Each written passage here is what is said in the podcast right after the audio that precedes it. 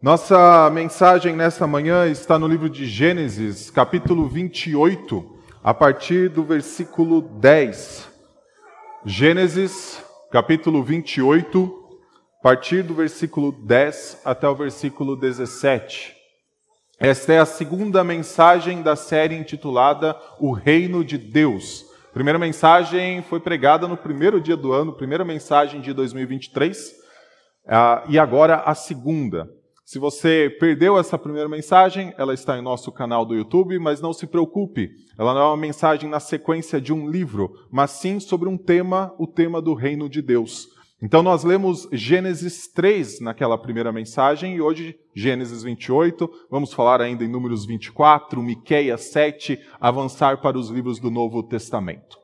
Na primeira mensagem eu destaquei a respeito da vida de Adão e Eva, que quando eles caíram, então o Senhor expulsou para fora do jardim do Éden dois pecadores.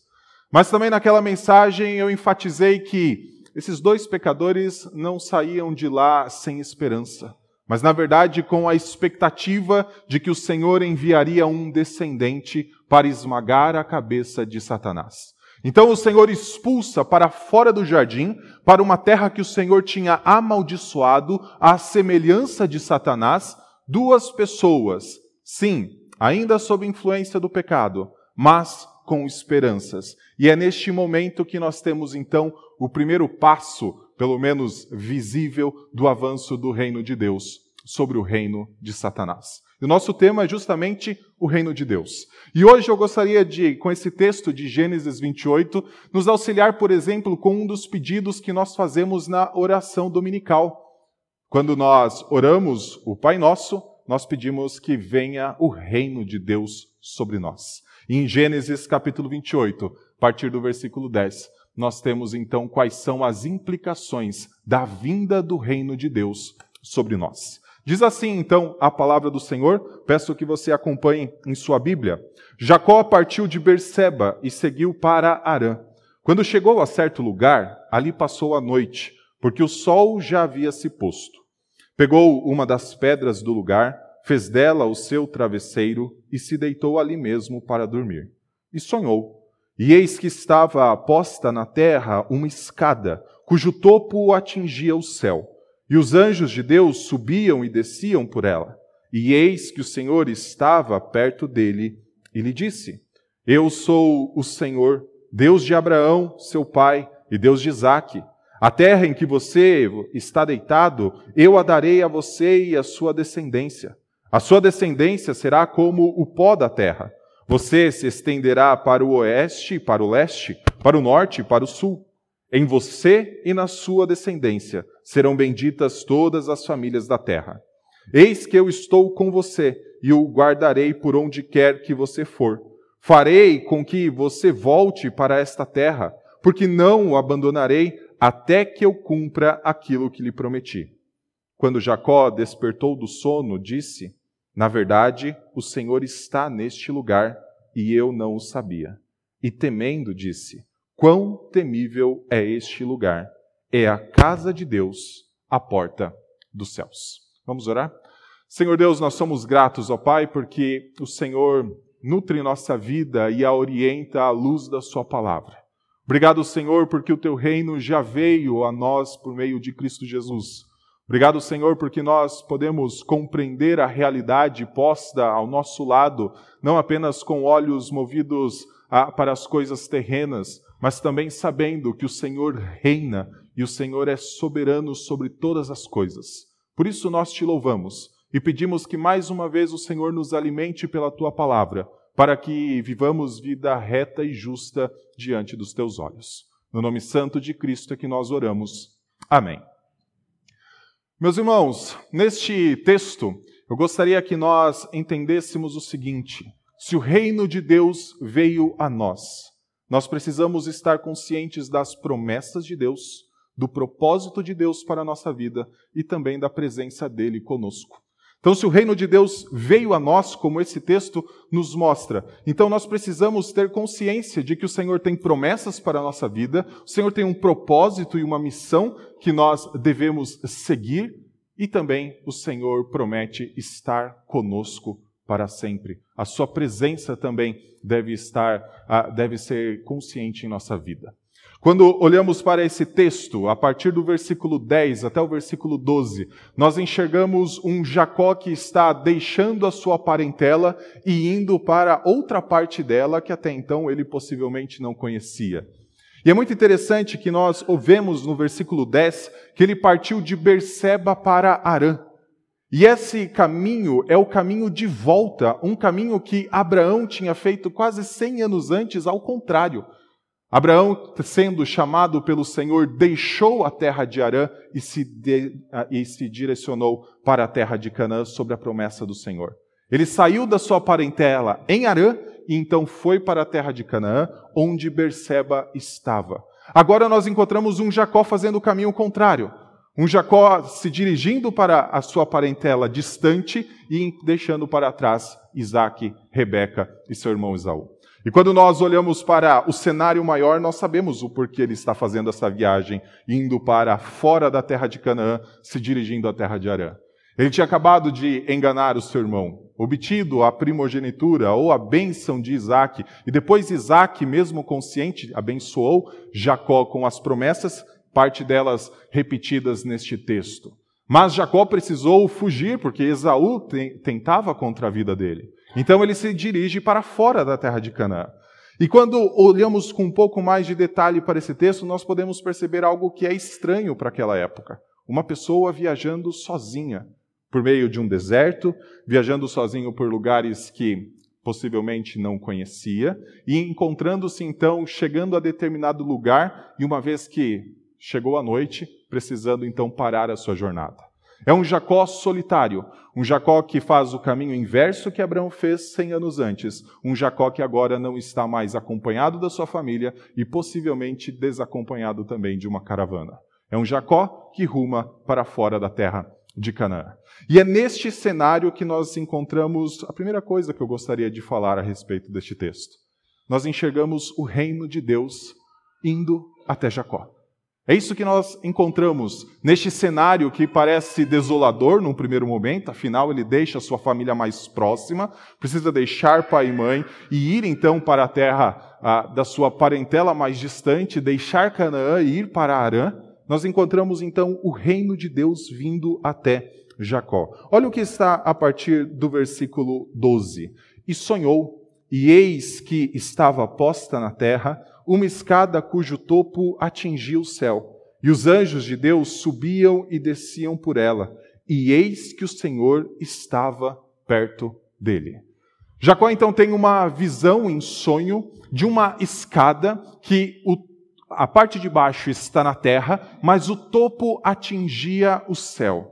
E nessa escada, então, a descrição é de anjos subindo e descendo por ela e o Senhor se fazendo presente ali. Esta é a visão que nós temos, essa é a, a, o que o texto registra a respeito da visão de Jacó. É muito interessante que no livro de Gênesis, sempre que alguém pega no sono e então nós temos na sequência uma descrição de uma visão ou de um sonho, tem um aspecto profético.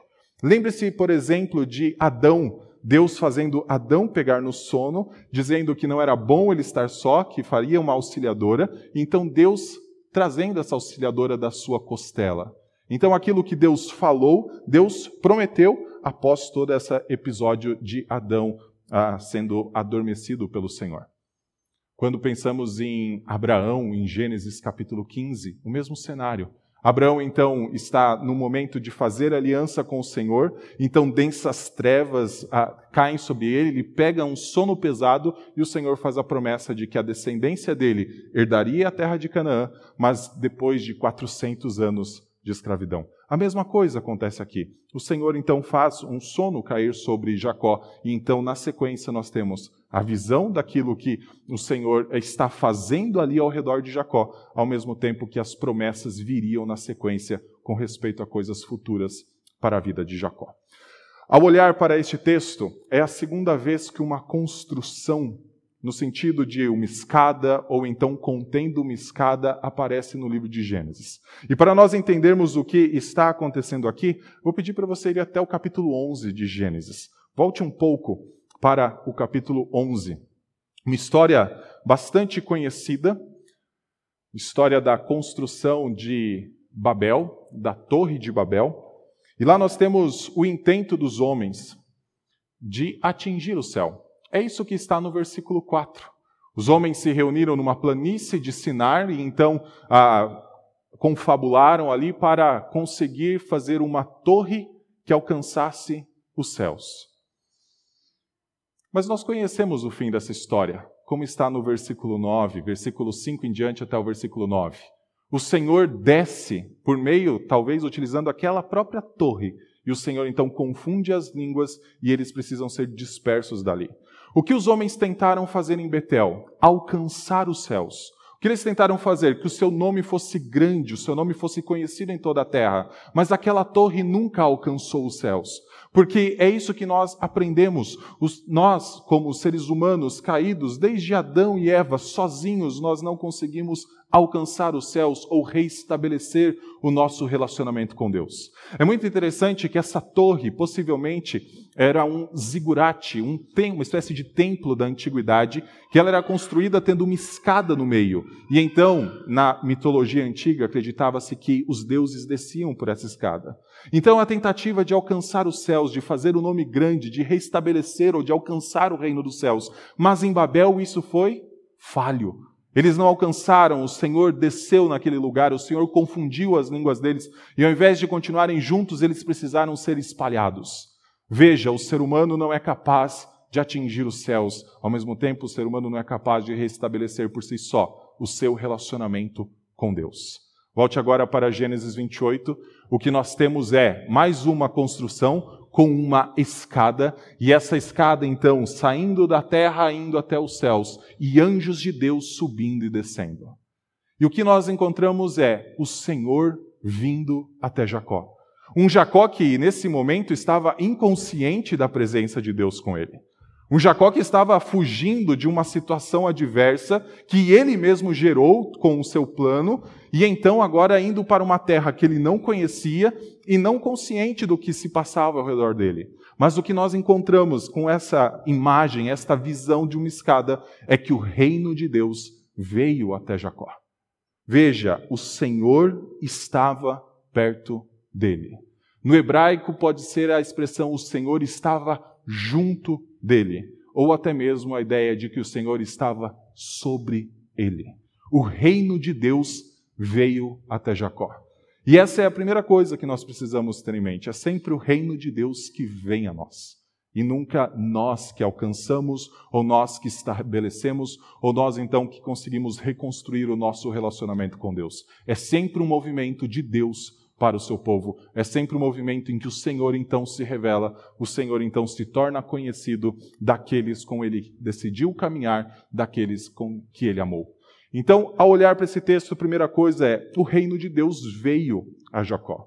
E isso tem algumas implicações para a vida de Jacó, que eu acredito que sejam implicações para a nossa vida. Jacó precisava passar a estar consciente de três coisas. Primeiro, das promessas de Deus.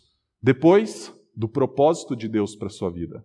Por fim, da presença de Deus. Uma vez que o reino de Deus veio até Jacó, ele precisava ter consciência de tudo aquilo que era o propósito, o plano de Deus para a sua caminhada. Um peregrino solitário, mas que agora tem o Senhor junto dele, tem o reino de Deus sobre ele e que precisa conhecer mais do que aquilo que está, pelo menos, na visão revelada. Então o Senhor passa a falar. Essa é a segunda parte da visão. Se na primeira ele enxerga uma escada com os anjos subindo e descendo, agora ele ouve a voz de Deus. E a voz de Deus passa a falar de promessas, propósito e presença. Olha o versículo 13. Eis que o Senhor estava perto dele e lhe disse: Eu sou o Senhor, Deus de Abraão, seu pai, e Deus de Isaque. A terra em que você agora está deitado, eu a darei a você e à sua descendência. A sua descendência será como o pó da terra. Você se estenderá para o oeste e para o leste, para o norte e para o sul. Essas promessas já foram feitas muito tempo antes. Essa promessa foi feita para Abraão, quando Abraão deixou Arã e fez o caminho inverso do caminho que Jacó está fazendo agora. A promessa de que o Senhor tiraria então Abraão da sua parentela, levaria para a terra prometida de Canaã, faria do nome de Abraão um nome grande. Lembre-se do propósito de Babel, que Babel queria os, os construtores chegar até o céu e fazer o seu nome grande, depois olhe Gênesis 12, você encontrará o Senhor fazendo a promessa de que ele faria o nome de Abraão grande.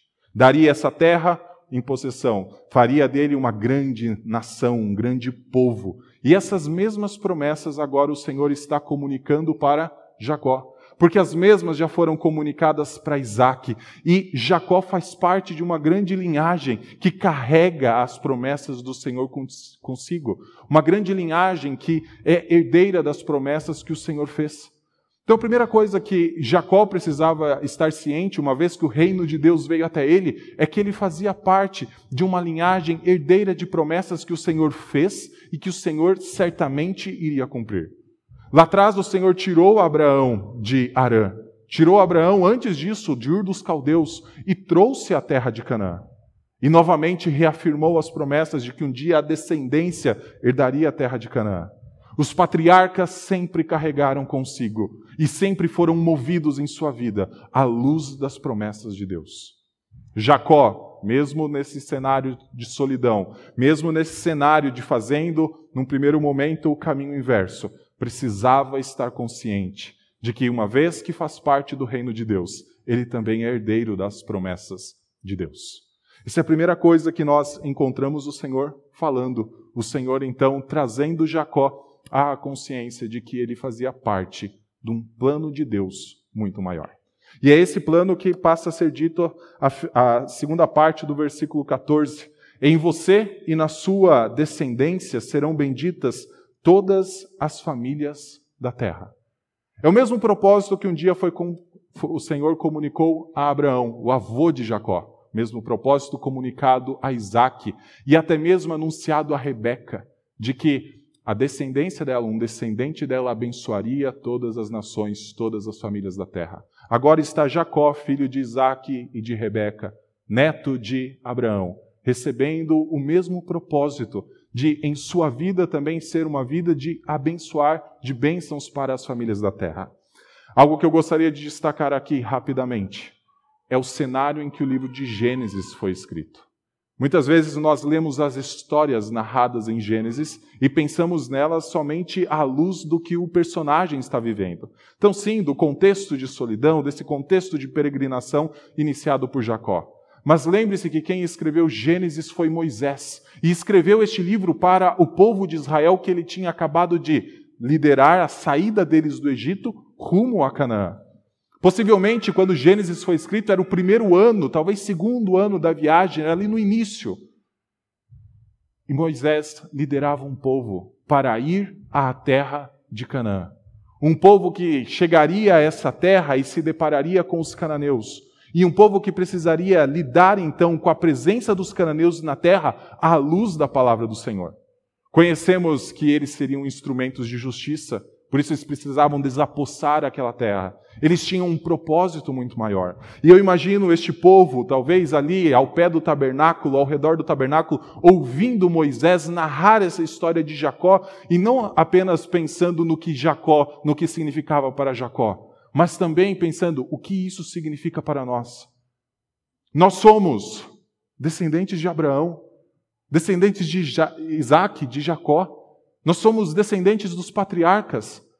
Se as promessas foram feitas a Abraão, a Isaac e a Jacó, as promessas são nossas também. São para nós. Se o propósito é dos nossos pais, significa também que é o propósito da nossa vida. Moisés utiliza o livro de Gênesis, utiliza essa história de Jacó para mostrar que Israel, 400 anos depois dessa história, tinha as mesmas promessas, o mesmo propósito e, como nós vamos ver também, a presença do Senhor com eles.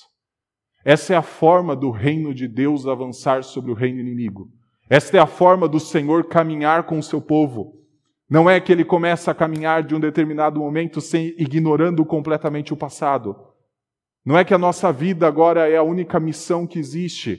Não, nós fazemos parte de uma grande linhagem. Nós fazemos parte de um grande projeto que foi iniciado ainda dentro do jardim do Éden, quando o Senhor expulsou um casal para fora daquele jardim. O casal, sim, com pecados, mas o casal com a esperança de que um dia um dos seus descendentes esmagaria a cabeça de Satanás. E a origem do mal, então, seria completamente condenada. Nós fazemos parte deste projeto. E todo projeto tem um propósito. E o nosso propósito é nos alinharmos também a este projeto. Muitas vezes nós pautamos nossa vida por vários planos que nós fazemos. E planos que são legítimos, planos que têm o seu propósito e a sua validade. Nós nos envolvemos com o nosso trabalho e buscamos ser o melhor funcionário. Nós nos envolvemos com o projeto de criar filhos e nós devemos criar filhos para a glória de Deus, nos envolver com isso. Mas muitas vezes nós reduzimos a missão da nossa vida a apenas um destes aspectos. E então o trabalho se torna a coisa principal de nossa vida, a mais importante. Ou então nosso filho se torna então aquele que é o centro da nossa vida e todo o restante é ignorado. Muitas vezes a busca por dinheiro, por saúde. O propósito da nossa vida é nos alinharmos a este propósito que vem desde o jardim do Éden do Senhor fazer o seu reino avançar sobre essa terra, do Senhor fazer o reino dele avançar sobre o reino inimigo, e assim também pessoas que estão ao nosso redor, pessoas que se relacionam conosco, serem abençoados também por meio de nossa vida. Meus irmãos, é um projeto grande, é um projeto gigantesco e é um projeto de valor eterno. É com este projeto, o projeto do reino de Deus, de abençoar as famílias da terra, que nós somos chamados a nos envolver, assim como Jacó também foi chamado nesse momento. Depois de comunicar, uma vez que o reino de Deus estava ali com Jacó, estava sobre Jacó, a respeito das promessas, a respeito do propósito, o Senhor fala o seguinte: Jacó, a minha presença também estará com você. Versículo 15: E eis que eu estou com você e o guardarei por onde quer que você for Farei com que você volte para esta terra, porque não a abandonarei até que eu cumpra aquilo que lhe prometi. O Senhor que já havia revelado que o reino dele, o reino celestial, veio a essa terra. O Senhor que já tinha falado das promessas, do propósito, agora fala o seguinte: Jacó, a sua viagem é para fora de Canaã, mas você voltará para cá. Essa terra será de sua possessão. Você herdará essa terra. Mas o Senhor promete estar para sempre com Jacó. Mesmo que Jacó tenha iniciado essa jornada sem saber que o Senhor estava com ele. E talvez até duvidando disso, uma vez que as circunstâncias que levaram a iniciar a jornada não foram das mais nobres. Traição, engano. Possivelmente Jacó não estivesse consciente de nada disso. Mas o Senhor torna isso claro. Ele estará para sempre com Jacó. Eu fico pensando em Moisés escrevendo essas palavras, porque Moisés um dia ouviu elas do próprio Senhor quando assumiu o papel de ser líder do povo hebreu que ele tirava do Egito. O Senhor não apenas o comissionou com um propósito, o Senhor não apenas deu então as promessas de que eles chegariam a Canaã e herdariam aquela terra, mas o Senhor assegurou que ele estaria para sempre com Moisés e com o povo. A ponto de, em um determinado momento, quando o povo acabou se afastando do Senhor, fazendo um bezerro de ouro para si, Moisés, diante de um cenário que o Senhor mostrava que iria julgar o povo, disse que não continuaria a jornada se o Senhor não estivesse presente com ele. Meus irmãos, as promessas do Senhor são cumpridas, o nosso propósito pode ser executado, porque o Senhor promete estar conosco. Porque o Senhor caminha com o seu povo nessa jornada. O Senhor é aquele que sustenta as suas promessas, sustenta o propósito do seu povo e também assegura a sua presença. Jacó, que começou a jornada se dirigindo para fora da terra de Canaã, alcançando um determinado lugar, se você voltar para o versículo 10 e 11, você vai ver que esse lugar não era nomeado. Chegando a um lugar que pelo menos Moisés identifica como um lugar desconhecido, Jacó então passa, naquele lugar, a ter ciência de várias coisas referentes ao reino de Deus. Então chega o momento de Jacó acordar. E Jacó acorda agora não mais como ele foi deitar ontem. Jacó acorda não mais com as mesmas coisas que ele tinha na mente da noite anterior. Talvez sentimento de medo, talvez sentimento de ah, estar num lugar sozinho. Fico imaginando talvez um balançar de galhos ali ao redor, o que isso não causava no coração de Jacó. Afinal, era um lugar completamente deserto, não tinha ninguém mais ao lado. Jacó foi deitar com diversos sentimentos, com diversos pensamentos, mas ele acordou completamente diferente. É isso que a gente enxerga do versículo 16 em diante. Quando Jacó despertou do sono, disse: Na verdade, o Senhor está neste lugar, e eu não o sabia. E temendo, disse: Quão temível é este lugar! É a casa de Deus, a porta dos céus. Se ele não tinha a consciência da presença do Senhor com ele, ele acorda com a consciência disso. Ele vai chamar um pouco à frente este lugar de Betel. Esse é o significado, casa de Deus. Betel, versículo 19, ele coloca o nome desse lugar de Betel. E aqui Jacó, consciente da promessa de Deus, consciente do seu propósito, consciente da presença de Deus ali, ele enxerga algo que Babel tentou um dia ser e não foi. Os construtores que se reuniram ali na cidade de Babel, começaram a construir a cidade de Babel, começaram a construir então aquela torre. Queriam alcançar os céus. Queriam que aquele lugar fosse uma porta para os céus. Esse ficou o significado de Babel, o portão dos céus. Mas esse portão, segundo os intentos humanos, sempre vai estar fechado. É impossível para nós, sozinhos, abrirmos esse portão e adentrar então o reino de Deus. Precisa ser o um movimento contrário. Precisa ser o um movimento de Deus a nós. Precisa ser o um movimento do reino dele vindo a este mundo, transformando tudo o que está ao nosso redor, transformando nossos sentimentos, transformando nossos pensamentos, transformando nossas emoções. É necessário que o reino dele venha. Jacó entendeu que isso aconteceu ali. Deus estava presente ali, e se Deus está presente ali, esse lugar é a casa de Deus. Por isso comecei este culto dizendo: Nós nos reunimos na casa do Senhor. Significa que só Santo Amaro é a casa do Senhor? Não, a casa do Senhor está espalhada por essa terra. Por quê? Porque o povo do Senhor se reúne ali e Deus se faz presente ali. É a casa de Deus. Mas Jacó entendeu que ali também era o portão dos céus, porque o reino de Deus veio. Porque o reino de Deus se fez presente.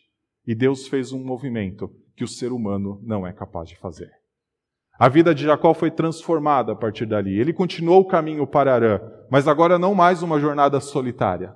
Ele sabia que ele não tinha mais esta dificuldade. Pode ter começado sozinho, mas a partir dali o Senhor estava com ele e o Senhor o faria voltar para ali. 400 anos depois, Israel ouvia essa história. Israel tirado do Egito todos os hebreus rumando para Canaã. Permaneceram boa parte dos 400 anos reduzidos à escravidão, debaixo do jugo de Faraó, mas agora rumavam para a terra de Canaã. O Senhor fez uma promessa de fazer Jacó voltar para lá. O Senhor fez a promessa de fazer o seu povo voltar para lá. Israel faz parte dessa linhagem. E nós? Será que nós fazemos parte deste reino de Deus? Será que somos herdeiros das mesmas promessas? Será que temos o mesmo propósito? A presença do Senhor está conosco? Eu não tenho dúvida que sim. Se cremos em Cristo Jesus, o reino de Deus já veio a nós. E isso está anunciado. E mais uma vez nessa série eu peço para você ir para Mateus capítulo 28, a partir do versículo 18.